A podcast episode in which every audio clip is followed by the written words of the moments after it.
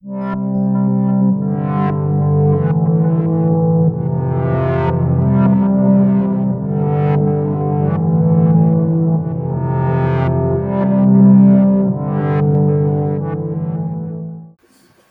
a todos, bienvenido de vuelta a nuestro podcast Haciendo la Cultura Soportable. Mi nombre es Ro y aquí vamos a saludar a Blanquita. Hola a todos. Bueno, hoy tenemos un temón. Hoy tenemos un temón que es un tema muy complicado, que un poco lo vamos a titular, vamos a decir, eh, alienígenas ancestrales vistos por los antiguos. Sería el, sujeto de esto. Yo les quiero comentar que Blanquita es historiadora del arte, yo soy arqueóloga, egiptóloga y uso arqueólogo. Unas hermosas credenciales que creo que después de este video las vamos a perder. Así que les pido por favor que por lo menos nos regalen un like, porque es un tema complicado. Es un tema muy complicado todo esto, eh, de decir, ¿no? Sin parecer el loco de, History, eh, que igual lo banco, fuerte.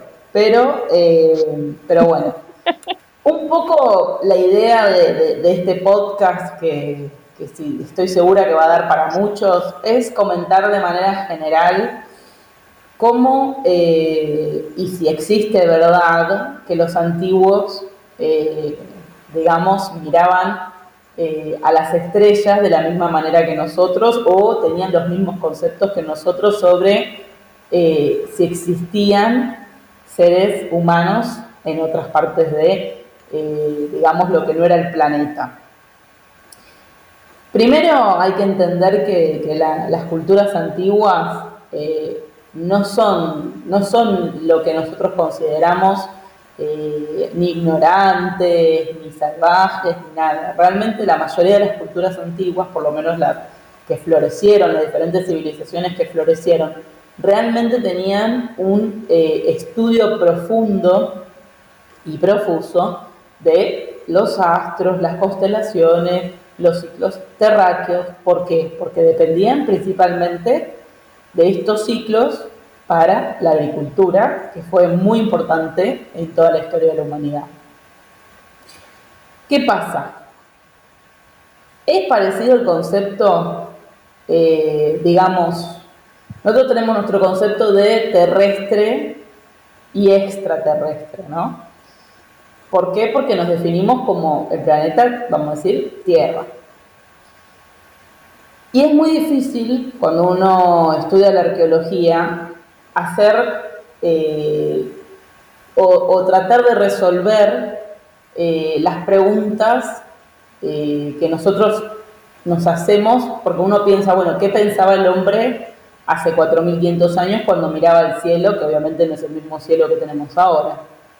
una especie de arqueofilosofía que si ya es difícil de contestar ahora, imagínense eh, pensar, bueno, ¿qué pensaba un hombre hace 4.000 años, hace 5.000, hace 10.000? Entonces, eh, realmente es algo que es muy, muy, muy complicado. Todas las cuestiones más allá que, eh, por ejemplo, las construcciones, las pinturas, un montón de cosas, es muy difícil, por ejemplo, dar un significado exacto porque realmente uno no, sabe lo que estaban pensando esos hombres al 100%. Tenemos de algunas civilizaciones los contextos que rodeaban a esta civilización.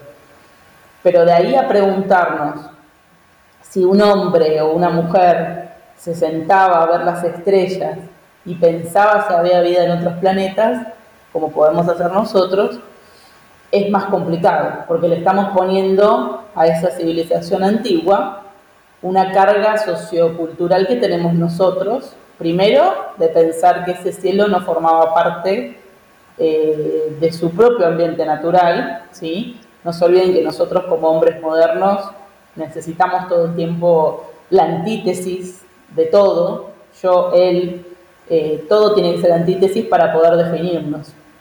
Y no estamos tan seguros, los arqueólogos, que en la antigüedad eh, sucediera de esta manera. De hecho, lingüísticamente tenemos varias pruebas que de hecho no sucedía de esta manera, ¿no? Entonces, eh, encarando un poco esto, por ejemplo, había un arqueólogo hace muchos años que decía, vamos, vamos a, lo más, digamos, antiguo en el sentido arqueológico, ¿no? Por ejemplo, las cuevas de, de Lascaux, ¿no? En Francia. Había un arqueólogo que decía, porque hay todo un rubro, ¿no? De la arqueoastronomía, aunque no lo crean existe, que decía que en realidad la gruta era eh, pintura rupestre, pero que indicaba los astros. Si ustedes tienen, pueden buscar, van a ver caballos, toros, bueno, todas cosas que obviamente podemos encontrar en esta parte de Europa, vamos a decir, en esa época. ¿Y cómo saber? ¿Cómo saber si realmente estaban representando las constelaciones o no? o estaban representando lo que ellos pensaban, ¿no?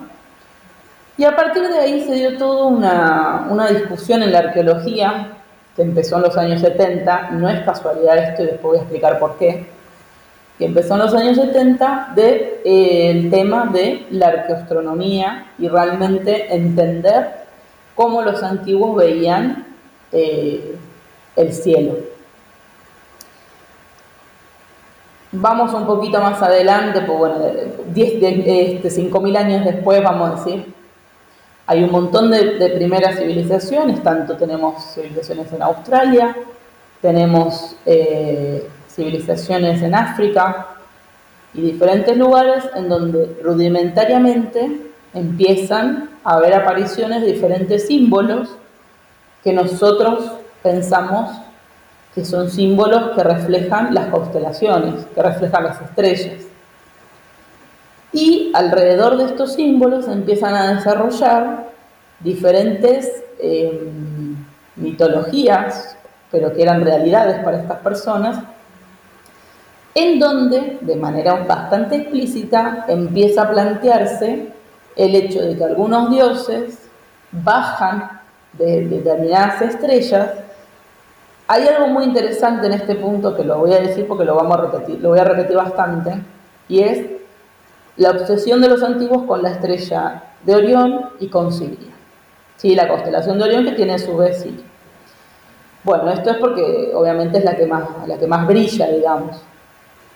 Pero hay que decirlo, que todas las civilizaciones antiguas tienen una obsesión con, con estas estrellas. Y también, la verdad es que eh, en la mayoría le dan atribuciones casi siempre a Orión masculina y casi siempre a Sirio femenina, cosa que es eh, muy interesante, porque en diferentes partes de el planeta, en diferentes momentos, se le da estas atribuciones, porque ustedes saben que las atribuciones culturales, como que el Sol es eh, masculino y la Luna es femenina, son atribuciones que nosotros sacamos un poco de la galera, ¿no? Son atribuciones culturales a lo que nosotros entendemos. Pero ya viene de la antigüedad, hay ciertas cosas que vienen de la antigüedad. Entonces, eh, por ejemplo, si vamos a, la primera civilización escrita, ¿no? Con el cuneiforme, realmente en toda la escritura, en toda la escritura cuneiforme, todos los dioses siempre se acompaña eh, con el glifo de una estrella. Aunque no se detalla de manera explícita, ¿sí? por ejemplo, el dios de, las estrellas, el dios del cielo que baja, eh, no es que va a haber literal, algo literal que va a decir, bueno, tal dios vino de tal estrella y bajó, no. Aunque lo encontramos, eso así muy literal, que lo vamos a hablar un poco más adelante, en algunos textos sánscritos, que sí van a hablar de dioses que bajan directamente de las estrellas, pero es la única civilización que lo pone de manera tan fuerte, ¿no? Entonces, em, toda esta información de nosotros pensar, bueno, ¿qué, estarían pensando? Tenemos que basarnos un poco en la escritura, en algunas em, reflexiones que algunos eh, historiadores griegos o romanos hicieron sobre estas civilizaciones, eh, para poder entender bien eh, la complejidad de, la reflexión filosófica, porque realmente el, tema de si hay eh, vida humana, vamos a decir, intelectual, eh, humana en el sentido eh, humanoide, ¿no? Porque además el humano, el humano siempre, claro, o bueno, vamos a llamarla como querramos, ¿no? Pero me refiero a humana como para decir, bueno, encontramos más o menos algo parecido a nosotros, ¿no? Porque no, eh, hay muchos animales que son muchísimo más inteligentes y no, no por eso me refiero a vida inteligente. Esa pregunta es una pregunta mm, netamente filosófica, netamente. Por eso les hablaba de la arqueofilosofía. Es muy difícil. Te van a matar por ese término. No, no, es, así, existe, o sea, es así. Va, en realidad no me lo acabo de inventar, pero existe. O sea, lo acabamos de plasmar. Este, lo voy a patentar, ya me lo van a robar. Eh, entonces, realmente, teniendo esta, esta complejidad de no saber eh, nosotros mismos ahora si es una pregunta eh, filosófica o no, eh, es muy difícil mirar para atrás y decir, bueno, si tal obra de arte representa esto, esta representa lo otro, o dejaron estos glifos escritos de esta manera para esto lo otro. Sí, yo creo, Rocío, que tiene, por ejemplo, en la parte artística, siempre queda la duda de si los antiguos representaban exactamente la realidad que veían o si eh, simplemente exageraban las facciones eh, de las personas para eh, mostrar un tipo de atributo o hacer énfasis en algún tipo de atributo. Cuando entonces uno no sabe realmente el pensamiento, como tú bien lo dices, de, de los antiguos. No sabemos cómo funcionaba su sociedad y cómo pensaban, digamos, teniendo en cuenta de, como ya has comentado, que todo lo que se plasmaba, eh, sea por escrito, o sea en un glifo, o sea un dibujo, arte rupestre, no era algo casual, digamos, que se hacía, todo tenía un propósito. No es como nosotros que ahora agarramos una hoja y un papel y y dibujamos un garabato y ya está. Todo tenía un propósito en esa época. Así que todo tenía que ser muy bien pensado y no van a representar algo por representarlo. Así que uno siempre imagina en general que son representaciones, eh, en su caso a veces eh, que no son literales. Por más que veamos que tienen ojos gigantes y cabezas gigantes representadas. Exactamente, creo que es muy importante eh, el comprender con esto de la arqueofilosofía que yo planteo, que eh, mismo nosotros, fíjense en el arte o las esculturas de ahora, sacando la época obviamente greco-romana, que es, digamos, bastante literal, eh, no porque una escultura tenga los ojos gigantes, rojo, un montón de cosas significa literalmente que ellos veían o que vieron un hombre así. Como bien dice Blanqui, hay eh, un simbolismo y muchas de estas tribus antiguas, muchas de estas civilizaciones antiguas, no se olviden que creían en el poder de ciertas cosas como los talismanes, como las estatuillas, y creían que si, por ejemplo, una estatuilla hecha a la semejanza del portador le exaberraba, le exaberraba, por ejemplo, los ojos o el pene o lo que fuera, la persona que, recibía esa estatuilla es como que uno le estaba dando un vigor, ¿no? Por ejemplo, los ojos gigantes, eh, en, por ejemplo, la cultura eh, indioamericana representa el tema de saber ver y la sabiduría, porque ellos tienen el águila, la lechuza. O sea, no todo significa una literalidad como nosotros lo podemos plantear. Claro. Y eso es lo que, lo que es importante para poder hacer el, el centro y el medio entre eh, ir para el lado de todo extraterrestre a negar que los antiguos no se plantearan preguntas. Yo les voy a comentar Ahora, te hago una consulta antes de continuar, así, digamos, continuando la arqueofilosofía. Era que quizás, no era que quizás ellos se planteaban esas preguntas, quizás ellos ya lo tenían tan integrado a sí mismo que no dudaban de la pluralidad de los, de los universos o de los planetas o de la vida más allá. Eh, hay un término que creo que es eh, el pluralismo cósmico, ¿verdad? Y es que, que los antiguos en general lo tenían tan asumido, digamos, esa idea de que existían otros planetas, existían otras entidades fuera de este planeta o de la zona donde ellos vivían y que obviamente ah, con la llegada del cristianismo eh, y de las eh, religiones eh, monoteístas, todo eso obviamente se escondió, desapareció un poco.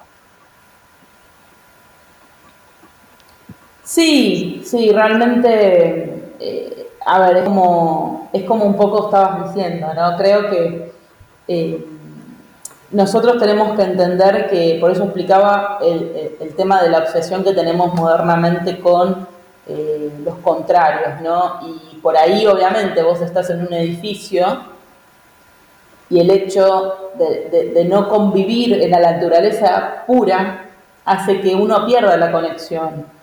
En cambio, estas civilizaciones que vivían pura y exclusivamente de la naturaleza y en la naturaleza, tenían un conocimiento y unos ciclos que nosotros eh, no llegamos a comprender por completo, ¿no? Eh, hay personas que piensan, por ejemplo, en la medicina eh, y piensan que, no sé, la medicina, la revolución de la medicina es poder sintetizar la medicina y hacer la pastillita. Sí, obviamente, fue una revolución económica, pero la verdadera revolución de la medicina, que también mucho hubo en los años 70, fue reencontrar, por ejemplo, viejas recetas, fue volver a, viejas eh, sabidurías, ¿no? Lo que le dice uno a la receta de la abuela. O sea, por ejemplo, uno se siente un poco desconectado, ¿no? Uno, por ejemplo, le da la cabeza y va y toma un ibuprofeno. Pero los antiguos también tenían sus remedios eh, y el ibuprofeno no es que viene de la nada. Eh, entonces, esa, esa convivencia con la naturaleza y esa digamos, incorporación que tienen, eh, obviamente hacen, a, mi entender y a mi parecer, que estas civilizaciones tuvieran también un entendimiento, como vos decís, un poquito más eh, plural del asunto. Y también comprendían la armonía que había en los asuntos del cosmos. Eso es, eh, por eso decía, muy importante de entender que nosotros por nuestra mentalidad del siglo XXI, a veces queremos racionalizar, juzgar o imponer ante eh, un texto de una persona hace 5.000 años.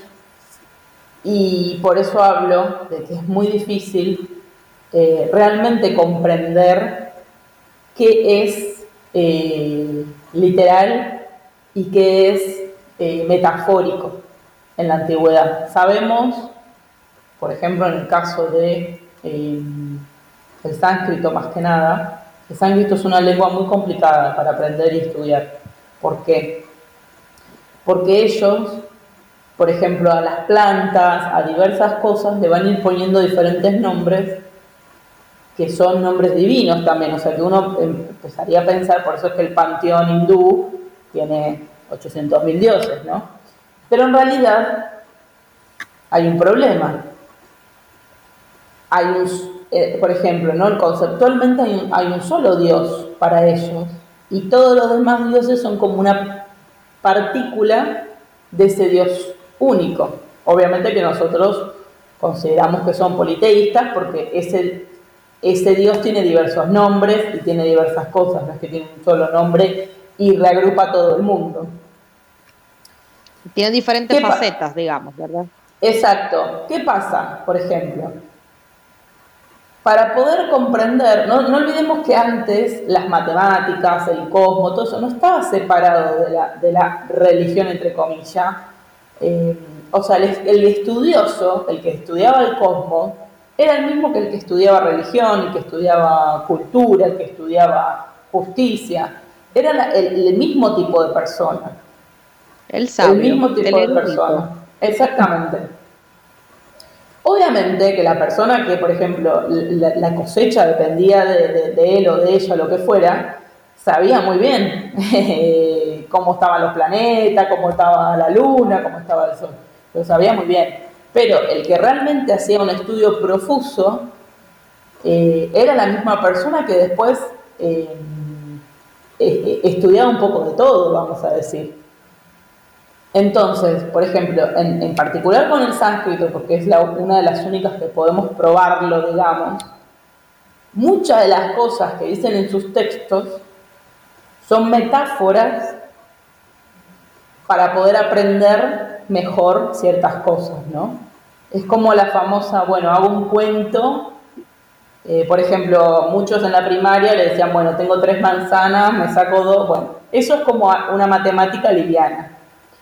Entonces, hay muchas de las cosas que están en estos lenguajes que es lo mismo. Porque no se olviden que los textos que nos llegan a nosotros, justamente muchas veces son textos de enseñanza, de aprendizaje. No todo es, eh, digamos, teorización pura. Pero volviendo a este tema, volviendo a centrándonos en el tema de los extraterrestres y los arqueólogos, ¿no? ¿Qué pasa? Ya Blanquita me dirá, no sé si, hay alguna otra opinión en la historia del arte. Yo, en mi carrera, y la mayoría de arqueólogos que yo escucho, ¿cuál es el problema? Porque a veces, muchas veces está este tema de la ciencia contra eh, lo paranormal, la religión, esto, lo otro. Yo les voy a explicar lo que sucede. Muchas veces, muchas veces, cuando uno estudia la civilización, siente, ¿no? Que si el otro está afirmando, por ejemplo, vamos a las pirámides de Giza, ¿no? Viene una persona y dice, no, las pirámides de Giza la construyó el extraterrestre. Muchos arqueólogos van a decir, pero ¿por qué querés sacarle esa maravilla a los egipcios? ¿No? ¿Por qué querés sacarle ese mérito? Entonces, eh, porque hay como una, una pelea siempre de... Eh, o sea, hay personas que me han consultado, pero ¿por qué los, como los arqueólogos científicos se cierran tanto a decir un no rotundo a esto no pudo haberse construido? Justamente porque ellos es como que le está sacando mérito a esa civilización. De ahí viene el, modo, el modelo defensivo del arqueólogo.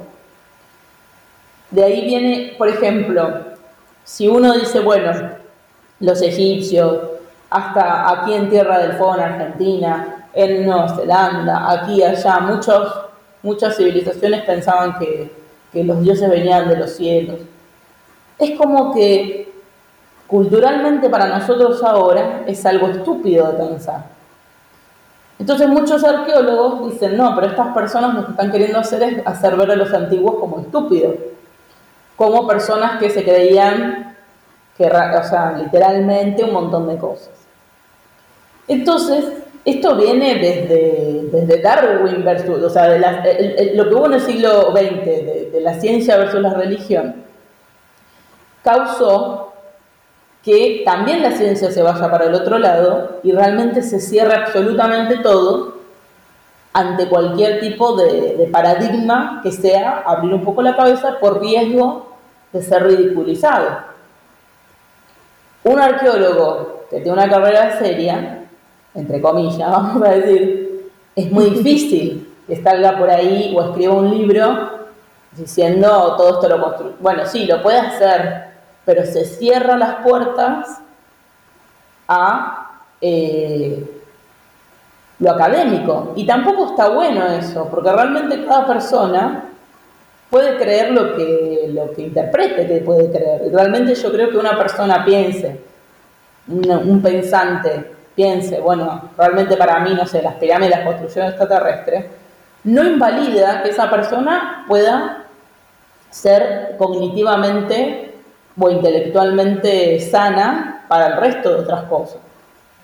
Entonces, eh, creo que es importante que las personas que por ahí no están en el, área entiendan de dónde viene la reticencia en la arqueología eh, hacia eh, cualquier tipo de, hipótesis que no sea, no, esta civilización. No se olviden que entre arqueólogos ya hay muchos problemas, depende de la zona.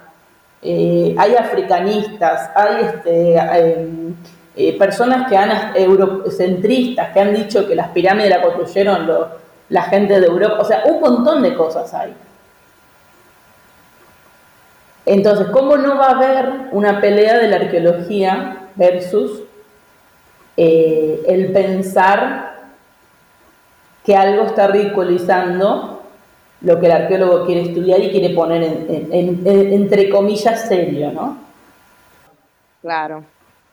De la parte de la historia del arte, lo que pasa, Ro, es un poco diferente. No es tanto el tema eh, de por qué le quiere sacar mérito a, tal artista o más que nada a tal artista, digamos. Es más que nada que eh, lo que molesta es que todo lo que no se entiende se, o, lo que todavía los expertos no han encontrado una explicación se atribuya a los extraterrestres. La realidad. Por ejemplo, si, no sé, hay una estatuita que, como habíamos dicho, que tiene los ojos súper grandes rasgados, directamente se atribuye a que es extraterrestre porque en el siglo XXI asociamos extraterrestre con hombrecitos verdes y grises que tienen los ojos eh, grandes y almendrados, digamos. Claro.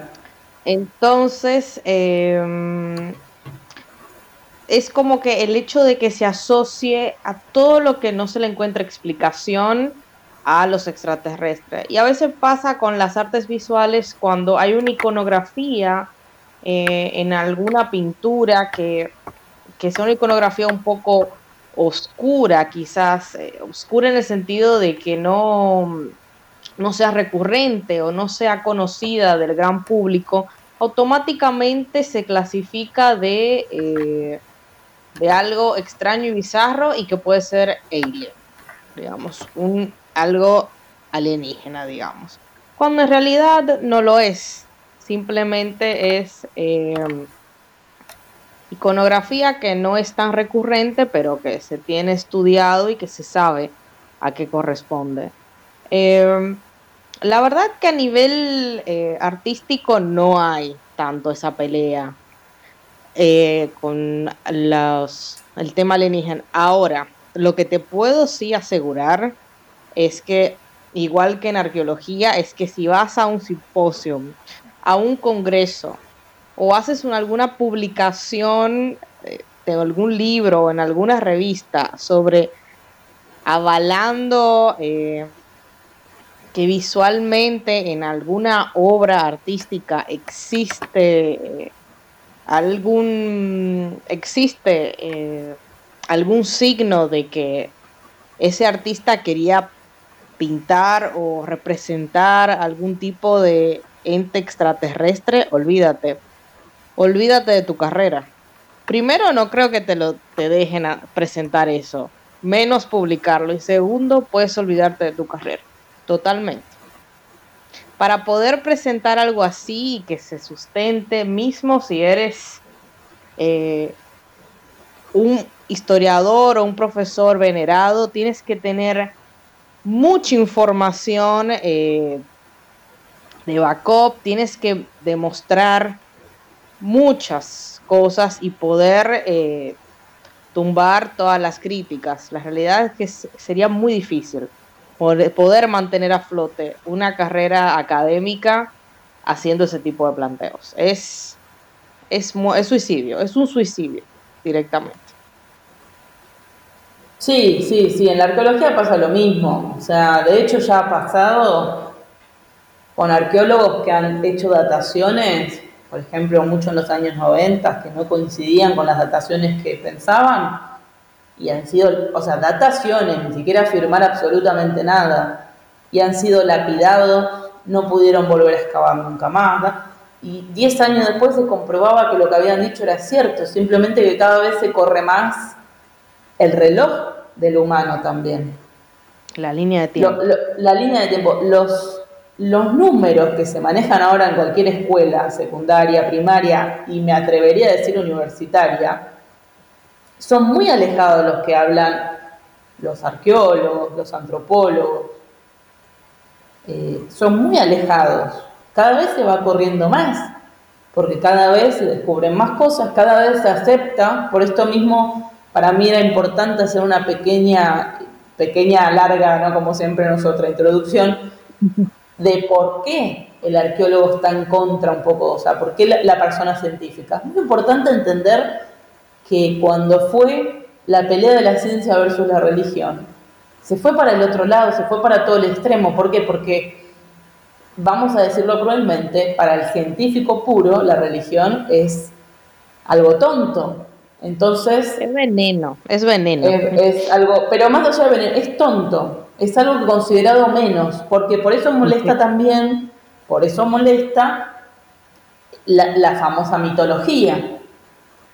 Hay muchos arqueólogos que le molesta el tema mitológico, y es más, muchísimos arqueólogos no hacen el tema mitológico y se lo dejan a los historiadores, porque la, la funcionalidad del arqueólogo es excavar y encontrar los objetos, no unir todo. Muy pocos arqueólogos lo hacen. ¿Por qué? Porque la mayoría se centra en la parte científica. ¿Sí? Las últimas grandes teorías que ha hecho la arqueología, eh, fíjense, que son bastante, bastante antiguas.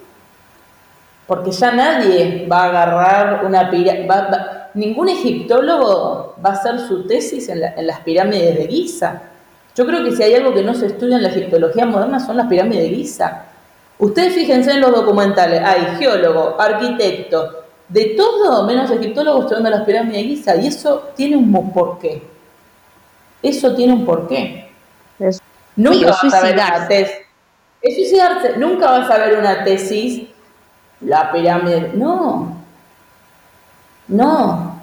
Es suicidarse, ¿por qué? Porque hay muchas cosas, obviamente, que no cierran, que no se pueden probar.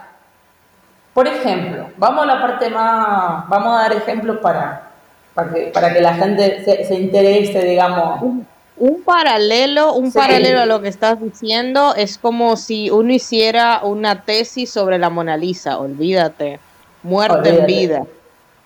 Olvídate, olvídate.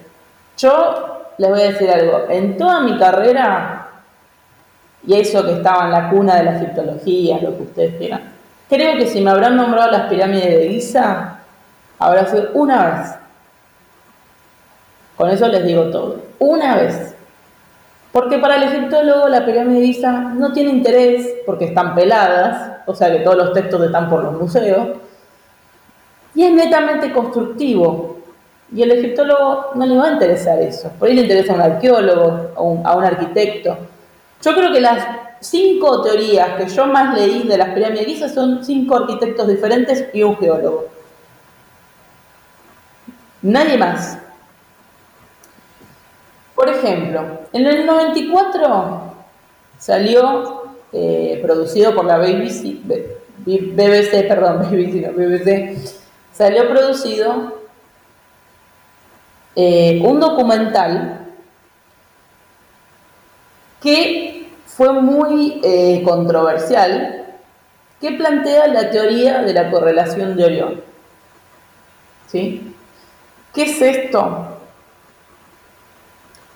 Más o menos en los años, a los fines de los años 60, 70, empieza a haber una corriente de arqueólogos que se dan cuenta en diversas partes del mundo, pero la verdad que los primeros fueron unos arqueólogos en Irlanda, quizás porque tenían más cerveza que lo habitual, se dieron cuenta...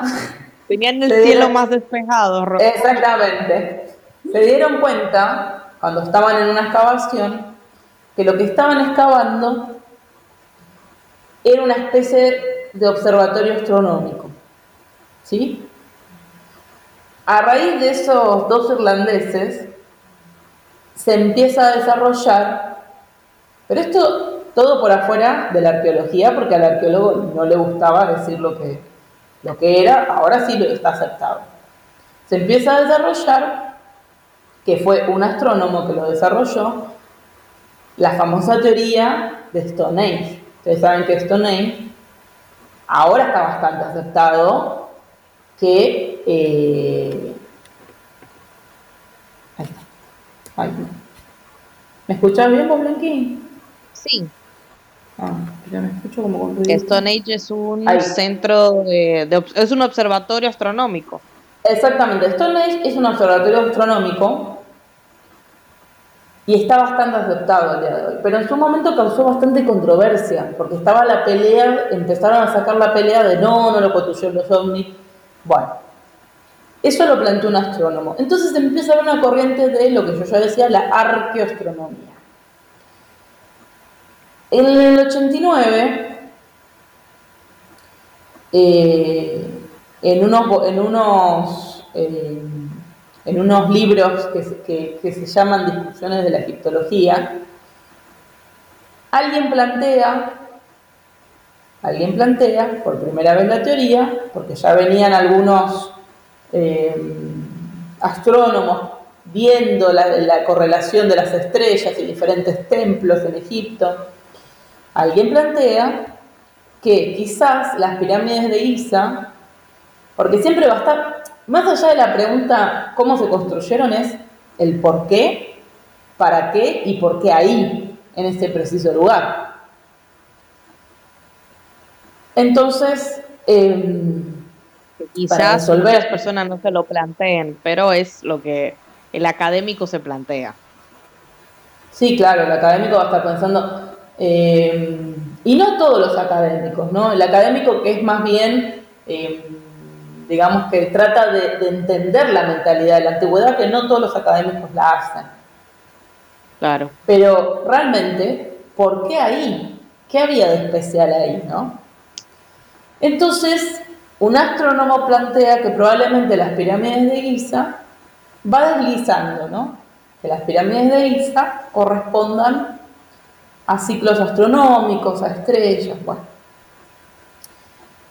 Esto quedó dando vuelta. En el 94, la BBC, con dos astrónomos y un geólogo, hacen eh, una especie de simulación del cosmos y retroceden al año supuestamente donde se construyen las pirámides, ¿no?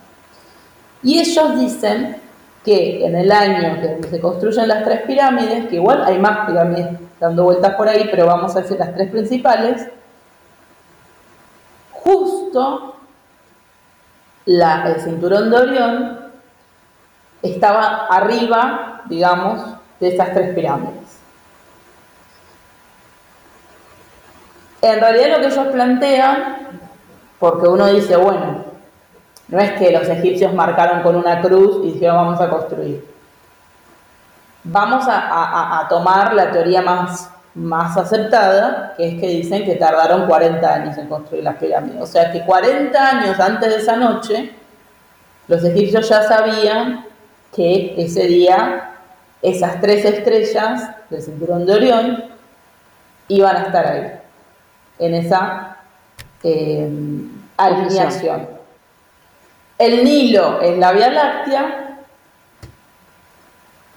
y la Esfinge es eh, una estrella más eh, que está por ahí. Causó muchísima controversia la teoría de la, de la correlación de Orión. Ustedes saben que en los textos antiguos, Orión es el símbolo de Osiris. Osiris es un dios padre, para los egipcios un dios de los más antiguos, que después, mucho después, es un dios que ustedes si lo ven, es el único dios que está pintado de verde, porque representa literalmente el, renacimiento. Osiris es algo así como la muerte que precede al, renacer, la muerte que es necesaria para que renazcan las cosas. Lo interesante es eh, el jeroglífico, el jeroglífico de Orión, porque Orión tiene su jeroglífico, y en el jeroglífico de Orión aparece representado eh, Osiris. Por eso muchos egiptólogos dicen, los egipcios pensaban que Osiris, algunos dicen que cuando murió, porque él muere, se fue a vivir a, Orión, em, y otros dicen que en realidad él es el regente, ¿no? De Orión. ¿Por qué? Porque están las tres estrellas que uno representaría a, a Sirio, que es Isis, que ahora lo vamos a ver más adelante, y del otro lado representaría a Neftis, que es la hermana de Isis, y las, dos, entre comillas, esposas de Osiris. La esposa oficial es eh, Isis, pero Neftis tuvo una aventurilla ahí. Bueno, esta situación de, de, un Dios siendo el padre y teniendo estas dos esposas se repite en muchísimas civilizaciones antiguas. Esto es interesante también, porque por ejemplo Sirio, en muchas civilizaciones antiguas, se le da eh, el contexto femenino por ejemplo, en Egipto, para simbolizar que algo era femenino, dibujaban un pequeño pan, que nosotros lo transliteramos como punto T. Entonces uno sabe que es femenino. O sea, que ellos le daban... Sí. Lo, lo, más interesante es que las estrellas tenían... Eh, podían ser femenino o masculino, y eso es muy interesante. Volviendo a Osiris, que se supone que es el dios padre de, los egipcios. El jeroglífico de, Orión, que es, que le tiene algo que, que es muy interesante. Primero, que es un, un, jeroglífico que tiene adentro un glifo, que es como una especie de cuadradito. Voy a ver si lo puedo dejar acá abajo en la caja de, de descripción para que ustedes lo vean, o dejo el link para que ustedes lo vean, tiene un símbolo adentro que los egiptólogos no saben lo que es. Está eh, inclasificable. Y luego hay otros dos símbolos que son que llaman la atención. Está el símbolo de las arterias y los dedos de los pies y está el símbolo de los buitres. ¿Por qué les digo que llama la atención esa mezcla? ¿Por qué les digo que llama la atención? Eh, y obviamente está el simbolito de la estrella para marcar que es, que están hablando bien de Orión, ¿no? ¿Por qué les digo que, es, que llama la atención el tema de, de las arterias y específicamente los dedos de los pies? Osiris, que es este dios, que es como un dios creador y padre de todo Egipto, nos da a entender en diversos textos que uno como, como, como humano, podríamos decir, sale de Osiris. O sea, es el, el creador, ¿no? Del ser humano como ser humano, Osiris. De Osiris y Isis sale Horus, que es el faraón, el rey regente. El sol, digamos. Exactamente. Pero de esta mezcla de, de Horus provienen los hombres, provienen un montón de cosas. Obviamente que hay un montón, yo no me voy a poner a detallar la mitología egipcia porque no terminamos más y es realmente algo para discutir, ¿no? Pero lo interesante es que eh, de, Osiris provenimos los, los humanos, ¿no? Y las arterias y, todo lo que es sanguíneo, para los egipcios tenían contexto masculino. Entonces muchas personas decían que esta era la manera de los egipcios de decir que nosotros veníamos de las estrellas. Es bastante rebuscado, pero también realmente es muy interesante la mezcla ¿sí? Los jeroglíficos no van a estar tallados porque sí. Y es realmente muy interesante la mezcla eh, de, estas, de estos símbolos, porque realmente poner en el nombre de una estrella una parte del humano es raro. Y un símbolo que no sabemos qué es. ¿Verdad? La verdad que sí. Bueno, Orión, Orión, en sánscrito, que estamos más o menos en la misma época, que se, pronuncia Ardra, significa algo así como algo que está mojado, pero en el sentido fértil. Entonces, siempre nos va a quedar eh, un poco esa duda de por qué todas estas civilizaciones eh, primero le dan un contexto masculino y femenino, ¿no? Porque no olvidemos que en, esta época el, sol también tenía su contexto masculino y femenino, o sea, el sol era padre, la luna era madre, pero ¿por qué las estrellas? Porque nosotros a las estrellas no le damos un sentido femenino y masculino. No es que pensamos en las estrellas y pensamos esta estrella es femenina, esta estrella es masculina. Pero hace poco, si me permiten decirlo, ciertos astrónomos dijeron que había estrellas que eran fertilizadoras de otras estrellas, que cumplían el rol de espermatozoide en el cosmos. Y uno dice, bueno, mínimo interesante. Mínimo. mínimo es interesante. Bajando, va, bajando no, sería bajando y a la izquierda, en la misma África, tenemos el caso de los Dogon. El caso de los Dogon es un caso que no se trata mucho. De hecho, hay muy poco arqueólogo ahí dando vuelta. Hay mucho etnólogo, hay muy poco arqueólogo. El pueblo, de Dogon, ustedes saben, que tiene unos, unos, eh, unos, tenían unos avances a nivel eh, astronómicos impresionantes. Nosotros teníamos catalogado hasta los 90 que solo existía Sirio. Sirio. Cuando las. Eh, claro, Sirio Cuando las expediciones cristianas llegaron a esta parte de Mali, en los 70, 80, eh, le quisieron imponer la religión, eh, le hablaban de las estrellas,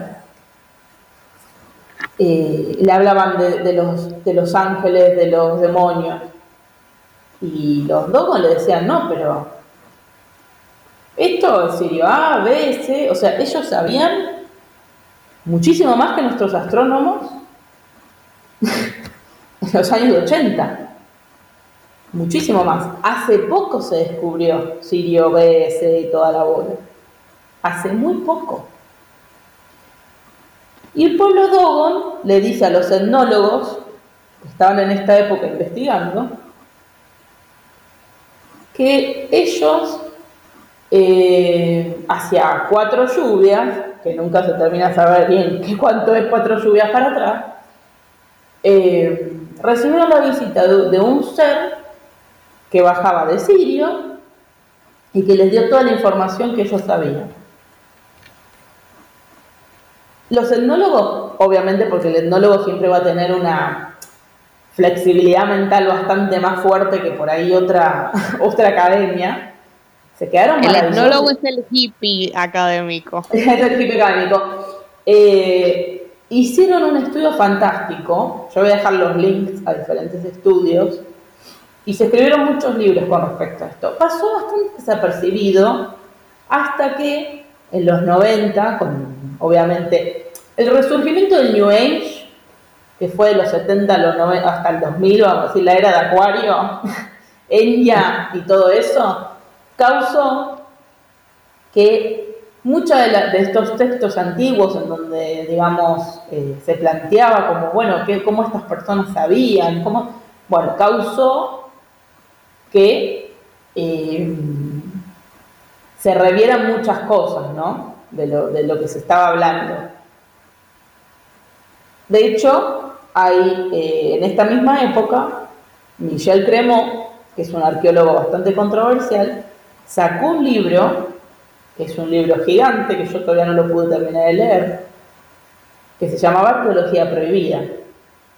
Y me pareció interesante su concepto, porque ellos realmente lo que hacen es hacer al revés que todos los arqueólogos. El arqueólogo normalmente te va a hablar de todo lo que conoce y te deja para el final lo que no conoce. Ellos hacen al revés, hacen un catálogo de todo lo que no encaja con la cronología moderna. ¿Verdad? Entonces, tenemos un montón de estas cosas. Por ejemplo, en la isla de Pascua tenemos un montón de cosas inexplicables de cómo construyeron eso, por qué construyeron eso, las diferentes eh, bolas que hay por todo Centroamérica repartidas, que nadie sabe de dónde vinieron, de dónde vino. Una vez un, arqueólogo me dijo, bueno, lo que pasa es que para mí los antiguos cuando no le encontraban explicación a, alguien, a algo, decían que un dios lo hizo, ¿no? Y yo me quedé sorprendida porque digo, me parece a mí que eso es pensar que los antiguos eran muchísimo más ignorantes de lo que nosotros podemos imaginar. Es simplificar la cuestión, ya está. Obviamente, y, justamente, no solamente a veces los arqueólogos quieren simplificar la cuestión, sino que quieren ignorar la cuestión. Sí, sobre todo ignorar. Sobre todo ignorar. Es como que vos decís, bueno, pero quizás esto fue así o, o no podemos descartar ninguna teoría. No, no, no, no. Hay una negación muy fuerte. Hay ciertas palabras claves para el arqueólogo Omni, Atlantis, que no, se cierra un núcleo en su ser. Obviamente que por suerte hay otros arqueólogos que son bastante eh, abiertos y luchan por abrir un poco, porque quizás la verdad se encuentra en el medio. ¿Cómo explicamos que los antiguos ¿verdad? Tenían tanta información tan detallada de los astros. O somos más viejos de lo que pensamos, o como el mito de como el mito griego, alguien vino y nos tiró el fuego. Mm. ¿Verdad? Porque también detrás de cada mito se oculta una verdad, eso no lo digo Hay una realidad hay una realidad. Entonces, ¿será verdad de que estos dioses, por ejemplo, vamos al caso griego, que es como una lucha, ¿no? Esto, y los dioses cuando quieren nos dan algo, nos sacan. Entonces mucha gente decía, bueno, estos dioses que viven en el Olimpo, o sea, en los cielos, ojo, también hay dioses del inframundo, también hay. Pero eh, vamos a decir, estos dioses que decidían el destino, que ayudaban al hombre, que no ayudaban, vivían en el cielo. Y realmente uno cuando lee ciertas cosas filosóficas de, de la época, hay cosas que llaman la atención.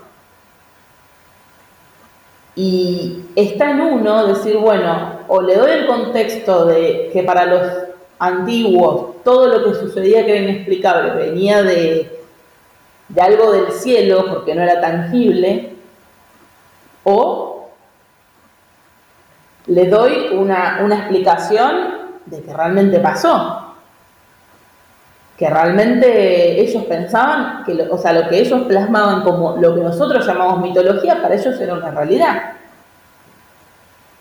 Por ejemplo, los Dogon dicen que ellos se comunican con seres que son mitad pez, mitad humano. Bueno, ponele que uno piensa, y la verdad que, no sé, le dieron mucho palo de agua. Claro, mucho, ¿qué pasó acá?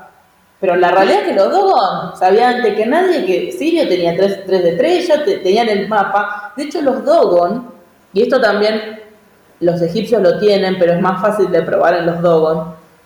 Por ejemplo, sabían los Dogon sabían que el cielo, ustedes saben que el cielo es una ilusión. El cielo no existe, es una ilusión de, diferentes cosas. El cielo es azul por diferentes luces, bueno, entre comillas es una ilusión. Los Dogon, de hecho en, el universo Dogon vamos a decir, no decían el cielo celeste. Tienen, decían el cielo es negro, porque ellos sabían que era una ilusión yo recuerdo en el libro, cuando la etnóloga le están diciendo, no, no, pero esto lo que ves es una ilusión. En realidad lo que sucede es esto, esto y lo otro. Y ella obviamente estaba muy sorprendida, porque vamos a decirlo, cuando el, europeo de esta época va a África, los quiere ver con dos piedritas. Y de golpe se encontró este jefe de tribu que sabía muchísimo más que ellos, sabían de medicina, sabían suturar, sabían hacer muchísimas cosas. De hecho, los Dogon tienen unas construcciones muy raras, que ustedes la pueden googlear, que son como una especie de, castillitos de arena. Y ellos tienen diferentes paredes en donde retratan cómo fue el encuentro con estos seres. Entonces, es difícil porque uno dice, por un lado, bueno, quizás deliraron, o quizás hay algo mitológico, porque bueno, es como difícil de creer que vino algo mitad pez, mitad no sé qué, te comentó esta historia, pero por el otro lado, un pueblo que estaba bastante aislado de los demás, tenía una información mayor eh, a la que tenían los europeos los americanos en esa época. Y cuando le preguntaban, ¿y vos de dónde sacaste? No, a mí vino Pipito bajó de sitio y me dijo, mira, esto es lo que va a suceder. De hecho, ellos le cuentan que al principio, cuando los diferentes curas les contaban de los ángeles y los demonios, ellos pensaban que eran diferentes facetas de este mismo, de este mismo ser que los visitó. Los dos pensaban que literalmente los ángeles y los demonios habitaban diferentes planetas. Está puesto. También hablan de la importancia de Venus para la Tierra. Nosotros no sabemos el día de hoy la, importancia de Venus para la Tierra. Sabemos que la Luna la necesitamos porque el, mar, esto, lo otro. Los mayas, obsesionadísimos con Venus, ¿qué había en Venus? Los griegos también, ¿eh? Los griegos, está bien, uno puede decir, bueno, la estrella que más brillaba, ¿no? el planeta, perdón, el planeta que más brilla, bueno, pero ¿qué es lo que sucedía ahí? ¿Por qué le dan estos valores? Eh, o sea, me parece muy simplicista decir, no, eh, los antiguos decían que, habían dioses ahí porque tenían que explicar lo inexplicable. ¿Me entendés? Me parece simplicista y vago. Y me parece que uno tiene que ir al, a la mitad del asunto, como lo que yo contaba cómo, los egipcios tenían esto de la estrella masculina y femenina que recién ahora se está empezando a plantear en el mundo de la astronomía. Yo creo que lo de las estrellas, eh, Ro, eh, creo que, antes de lo de las estrellas, disculpa, creo que mm, a nosotros nos cuesta mucho estudiar otras civilizaciones sin imponer nuestras creencias actuales y nuestro conocimiento actual y nuestras eh, ideas societarias que nos imponen. Es muy difícil estudiar una, civilización, entenderla sin imponer nuestros conocimientos, sin imponer eh, nuestras, nuestros ideales y nuestras limitaciones, sobre todo nuestras limitaciones. Es muy difícil realmente ir con el espíritu, digamos, o la mente totalmente en blanco, como si fuera un, un canvas en blanco y poder realmente entender otra civilización. Y, a veces ni siquiera otra civilización. Puede ser eh, otra época. Estudiarnos el medioevo, el renacimiento.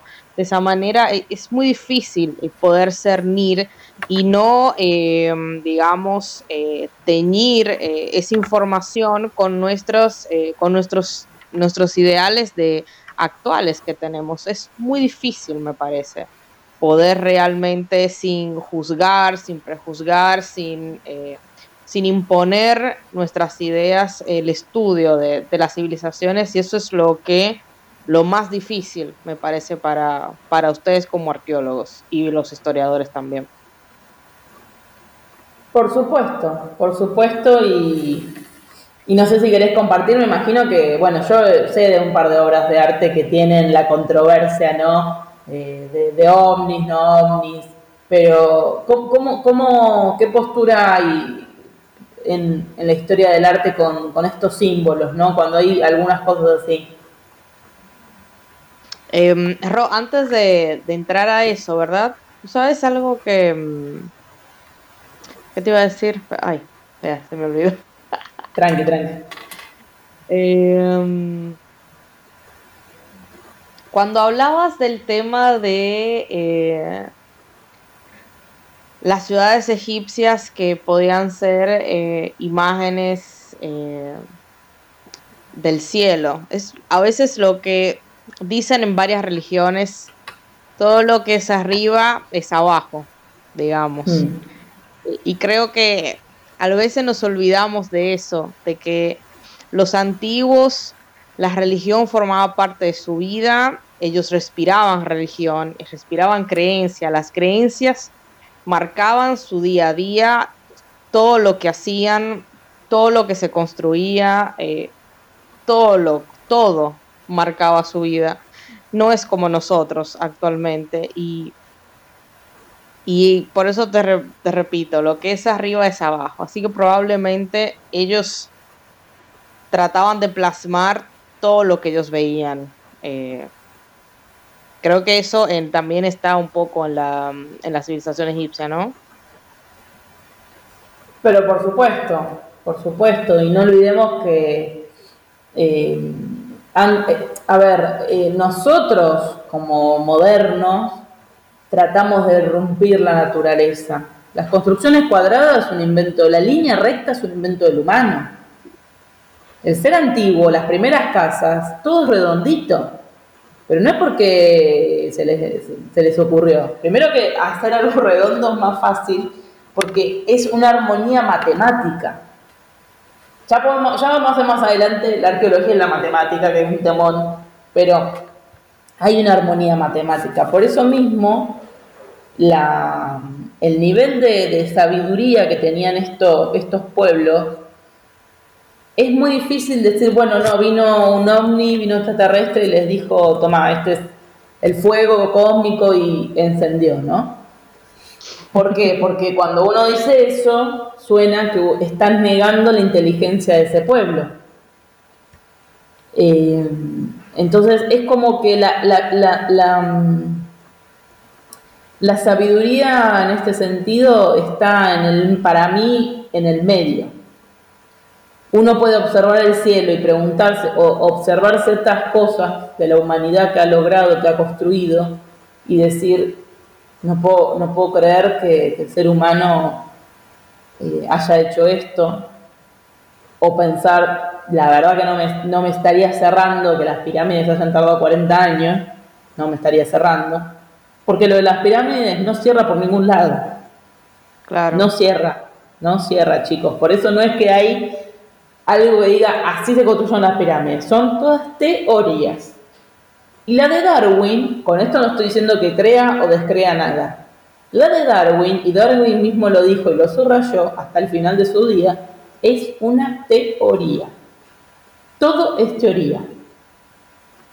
Todas son teorías, porque uno no puede eh, asegurar al 100% algo que ya pasó hace 4.000 o 5.000 años de lo cual no sabemos nada. Hay muchísimos baches, tanto cronológicos como de todo tipo. Por ejemplo, las líneas de Nazca. Cuando la arqueóloga alemana, que fue una alemana, empezó a excavar las líneas de Nazca, le arruinaron la carrera, porque la línea de Nazca era algo que no coincidía y todos decían, no, esto fue alguien que, que vino, lo hizo de maldad y no sé qué. No. Las líneas de Nazca existen y son de la época donde ella dijo que eran. Y ella tira una fecha bastante antigua. Entonces, por ejemplo, esa mujer le arruinaron la carrera todo porque ella dijo, bueno, quizás hay que pensar otro paradigma. Y ella decía, para mí que, a ver, estas imágenes solamente se pueden ver por completo desde el cielo. Porque hay gente que dice, no, eran canales de irrigación de las plantas. Sí, sí, canales de irrigación de las plantas, pero que tenían forma de, de candelabro, que tenían forma de, ave, creo que es una. Ustedes piensan, como decía Blanquita, ustedes piensan que van a invertir los antiguos semejante cosa y van a hacer una figura porque quedaba más lindo. No. Creo que a veces no se entiende de que todo eh, los antiguos, todo lo que hacían era sagrado. Tenía un propósito claro de por qué lo hacían. No era eh, así por así, por hacerlo. Todo tiene un propósito, todo se hace por algo y es sagrado. La escritura es sagrada, las líneas son sagradas, los, eh, el arte es sagrado.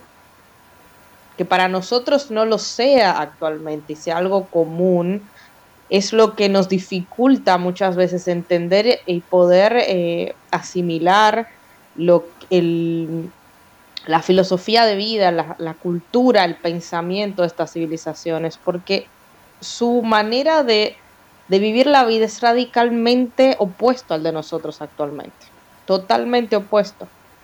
Aparte, bueno, de lo común, de, bueno, todo el amor, la vida, eh, casarse, tener hijos, bueno, lo básico, digamos, comer, dormir. Lo básico siempre es lo mismo para el ser humano, pero en cuanto a civilización, en cuanto a sociedad, eh, es muy diferente. Exacto, exactamente. Tú sabes, Ro, volviendo al tema de las estrellas femeninas y masculinas, ¿verdad? Creo que también hay que tener en cuenta que eh, los antiguos no tienen ninguna entidad o ser que ellos describen que sea asexual. Para ellos, todos los seres tienen una energía o masculina o femenina o una mezcla, pero tienen un tipo de energía. No existe lo que nosotros ahora mismo tenemos de, digamos, como que la energía, algo neutro, digamos. No, siempre es o femenino o masculino y bueno, hay una lucha obviamente que donde... El... Ahora, espérate, estoy diciendo cualquier cosa. no, no, está bien lo que estás diciendo. ¿Eh? Está bien lo que estás diciendo, lo de la dualidad. Claro, bueno, eso. Eh, después tú lo pones ahí. Eh, entonces, lo que te quiero decir, Ro, es que creo que nosotros nos olvidamos de que para ellos las, las estrellas, que son entes celestiales, tienen vida, no vida en el sentido de alienígenas, vida extraterrestre, sino que tienen... Eh, bueno, digamos, sino que tienen su, propio, su propia energía, su propia vitalidad, digamos, y son una entidad, digamos, en sí. Son un ser eh, una entidad con nombre propio, eh, es algo vivo, digamos. Por ende, tiene que ser o femenino o masculino. No existe esa neutralidad que nosotros tenemos en la sociedad moderna actual. No existe. Y nosotros no tenemos esa idea de, de, que las entidades que nos rodean o que el sol o la luna sea masculino y femenino, para nosotros es algo neutro. El sol es el sol y la luna es la luna, pero no tiene nada, eh, no tienen ningún tipo de energía asociada en general.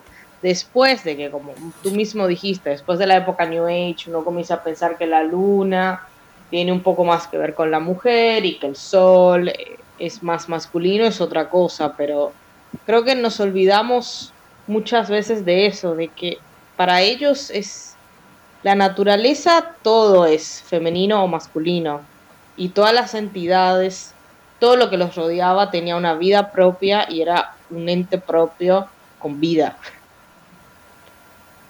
Justamente, ahí, ahí ah, tocas un tema muy importante en esta situación. Justamente para nosotros, la estrella, la luna, el sol, carecen de importancia porque son objetos de un decorado. Para los antiguos no. Por eso digo que es muy interesante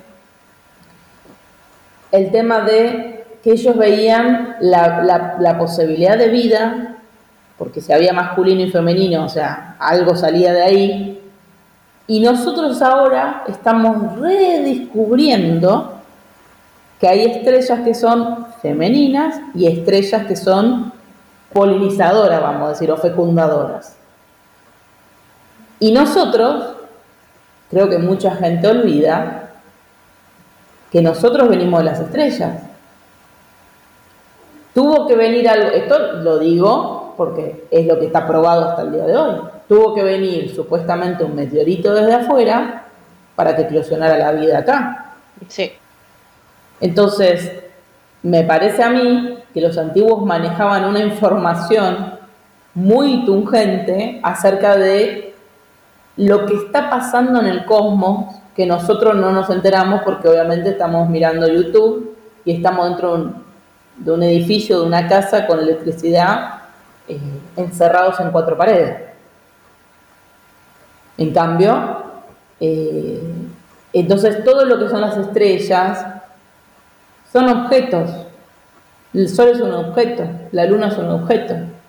Para quien no es un objeto, para el agricultor, para algunos pueblos que todavía pueden conservar ciertas cosas, que entienden la, la dinámica. No se olviden que los egipcios pensaban que, de manera muy general lo que voy a decir, nosotros estábamos flotando en agua para ellos, que es el agua num. Para los griegos también, para casi todas las civilizaciones antiguas, estamos flotando en agua, ¿por qué? Porque cuando uno es bebé flota en agua, en ese líquido ambiótico. Esa misma, esa misma, es, eso mismo sería, líquido ambiótico. Entonces, constantemente había un, esta idea de la fertilización. Es como vos decís, la dualidad. Es la dualidad de las cosas. La dualidad, pero no porque le quisieran poner una tonalidad eh, exclusivamente sexualizada de lo masculino y femenino, sino la creación, el resultado. Todo, eh, sí. No, sigue, disculpa. Todo, todo para los antiguos era una dualidad. De hecho, yo por eso le decía al principio, nosotros tenemos el vos y yo, que había en la antigüedad, pero también había muchos, muchos artículos o tiempos verbales que hablan de una dualidad, de yo y vos juntos que en el árabe está todavía. Es yo y vos juntos. Y de ese dos sale un tres. Por eso siempre es la, la triada madre, padre, hijo, ¿no? En todas las culturas. Porque de dos viene este tercero. Pero bueno, volviendo un poco, ¿vieron que la arqueofilosofía sirve? La arqueofilosofía sirve. Em, volviendo un poco a la parte más controversial, porque para mí obviamente puede ser que uno diga, bueno, no, sí, tal cosa se construyó, pero es muy importante primero entender de, dónde viene esta lucha eh, encarnada que tienen eh, los científicos contra estas ideas que es una lástima, porque se produce el efecto contrario que es cerrarse completamente a decir, che, quizás la línea de Nazca estaban hechas para alguien más. O quizás, como dicen, por ejemplo, los arqueólogos chilenos, que los, eh, las diferentes cosas que están en la isla de Pascua eran avisos para los navegantes. ¿Qué navegantes en la isla de Pascua? Entonces. Navegantes. ¿Qué tipo de navegantes había ahí dando vuelta? ¿Verdad? Sí. ¿Qué, ¿Qué, es lo que había ahí que daban vuelta? Entonces, em, se crea esta, esta situación y que la alineación que tenemos nosotros ahora, ¿no? De pensar que somos como únicos, que somos pensantes y únicos, que yo creo que, el antiguo en algún punto entendía que, que, todo, en todo había vida, que todo había una situación. Que, como nosotros decimos, ¿no? Por ejemplo, ahora en, en, la modernidad, bueno, se murió alguien, bueno, se fue a las estrellas, se fue al cielo. ¿Por qué tenemos esa cosa de decir se fue al cielo y no otra cosa? ¿Verdad? Ese fue como para arriba es algo ascendido y para abajo es algo putrefacto y malo. ¿De dónde vienen esos conceptos de que lo que está arriba es mejor que lo que está abajo? ¿Verdad? Los ángeles estaban arriba en el cielo, los demonios abajo en las tierras, en las cavernas. Claro. Entonces, hay conceptos que no sabemos de dónde los sacó el ser humano, que son muy llamativos. Y está esta cosa de decir, bueno, ¿de dónde, por qué tantas civilizaciones? Que igual esto para otro podcast, porque también está el tema de la cultura madre, ¿no? Que es lo que discuten algunos arqueólogos ahora, la civilización madre, perdón. ¿Por qué diferentes culturas al mismo tiempo se obsesionaron con hacer pirámides? ¿Por qué la forma piramidal? ¿Por qué los mayas cuando los españoles le consultan, che, ¿cómo hiciste esa pirámide? Ah, no, yo no sé, eso lo hizo el que estaba antes que yo. Que eran unos gigantes que no sabemos dónde salieron. Entonces, eh, hay un montón de líneas que es una lástima que, que muchos arqueólogos, historiadores o científicos no se atrevan a cruzar porque obviamente después no trabajas nunca más. Pero realmente el hecho de admitir o decir, bueno, Osiris eh, literalmente, por ejemplo, vivía en Orión para estas personas, o sea, que estas personas miraban hacia arriba y pensaban que Osiris vivía ahí, no significa que uno esté agrediendo la intelectualidad de la civilización. Por ahí era metafórico, por ahí era metafórico y real. Por ahí empezó siendo real y terminó siendo metafórico. O por ahí era metafórico y terminó siendo real. No sabemos. ¿Verdad? Claro. Como casi todas las religiones. O sea, no se sabe. Sí. Y es como vos decís, es como vos decís, la astronomía, la matemática y todo era un paquete. Y acá voy a dar una pequeña reflexión que yo siempre digo. Justamente porque era un paquete, el ser humano evolucionó muchísimo y el ser humano logró muchas cosas porque era un paquete. Cuando uno tiene la astronomía con la matemática de la mano, con un montón de cosas, se avanza en paquete. Por eso pasa que cuando, por ejemplo, la religión predomina a la ciencia, hay un desbalance. Cuando la ciencia predomina a la religión, hay otro tipo de desbalance social. Exactamente. Todo es balance, tiene que balancearse. Exacto. Y, en el arte, ¿hay alguna algo que te haya llamado la atención? Em, en el arte, la realidad que el arte rupestre es lo que más que nada, es la parte más ambigua en ese tema con los alienígenas y todo eso, porque la realidad que, eh, y es lo que utilizan mucho las series eh, como alienígenas ancestrales, que no tengo nada de malo contra ella, contra esa serie, al contrario, me parece súper entretenido, pero bueno, a veces se van un poco muy lejos y se les va la mano, digamos. y asimismo como artículos sensacionalistas que utilizan ese tipo de arte, el arte rupestre, que es bastante ambiguo, porque la realidad es que nunca podemos estar seguros de qué, qué están representando, a menos que, bueno, se invente una máquina del tiempo y podamos viajar al pasado y, bueno, hablar con ellos y decirle, ¿por qué tú representas eso?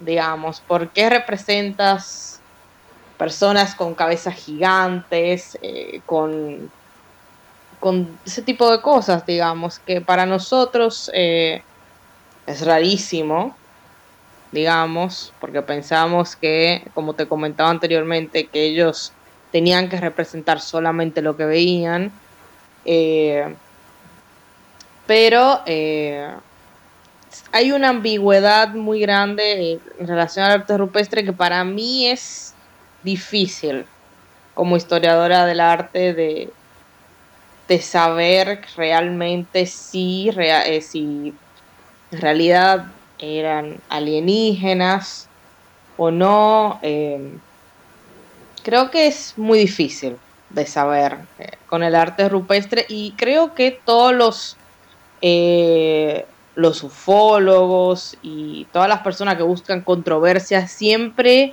se, eh, buscan este tipo de arte para a veces inventar controversias, inventar teorías que, que, no tienen nada que ver, que a veces son muy interesantes uno dice, wow, si fuera eso, fuera súper interesante, pero a veces uno dice, ¿y si simplemente eh, nada, simplemente es algo, como decíamos, están em, engrandeciendo las facciones o simplemente quieren demostrar que que tenían sabiduría, que, tenían una, vista de águila, o que, o que nada, o, que estaban bendecidos de alguna manera. Y bueno, es, es difícil de, poder eh, contrarrestar un poco y, estudiar y realmente decir una teoría, no, mira, esto es, esto es una alienígena en la parte del arte rupestre, es imposible. Y suicida también, suicida sobre todo. Em, siempre existen ese tipo de, teorías, pero te digo la verdad, a nivel eh, académico, yo nunca he leído un, un libro, digamos, artículos a veces puedes encontrar, pero ningún libro que se atreva a hablar eh, desde el punto de vista eh, artístico, por ejemplo, a sobre todo el arte rupestre, mm. asociarlo a seres extraterrestres. No sé si tú has podido eh, encontrar eso. No, no, justamente las descripciones, por ejemplo, las cuevas de, Sahara o diferentes cosas que, por ejemplo, se están representados los hombrecitos con la cabeza gigante, van a, los textos arqueológicos van a decir lo que dijimos al principio. Bueno, están exagerando la cabeza porque había que exagerar la cabeza, vamos a decir. Eh, no hay este tema de... Claro.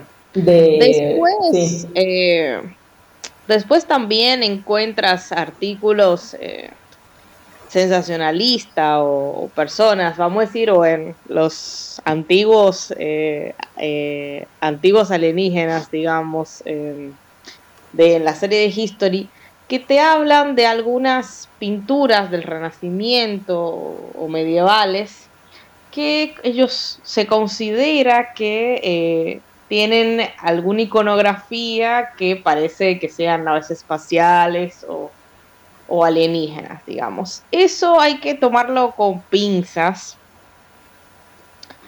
y sobre todo eh, verificar bien, digamos. La realidad uno se da cuenta a veces que eh, no se informan o no se acercan a leer libros de, iconografía cristiana que a veces tienen la respuesta de, de, esa, de esa imagen bizarra para algunos, pero que en realidad era una imagen recurrente en el medioevo, en el Renacimiento, para, para demostrar eh, algo, digamos. Y mm, igual que el, los diccionarios de símbolos, a veces creo que, como tú bien decías anteriormente, nada, las personas lo primero que les viene a la cabeza dicen, uy, no, eso parece alienígena, eso es alien, eso es raro. Nada, es eso. En vez de tratar de buscar un poco más el simbolismo que pueden tener en, esas, eh, en esa época, ciertos símbolos en las pinturas, eh, pasa igual en el medioevo y en el renacimiento. No hay nada que está puesto en algún lugar sin que tenga un significado. Todo tiene un significado. Nunca nada está de más. exactamente. Bueno, yo creo que para la primera parte, pues este tema sabíamos que iba a dar para muchas partes.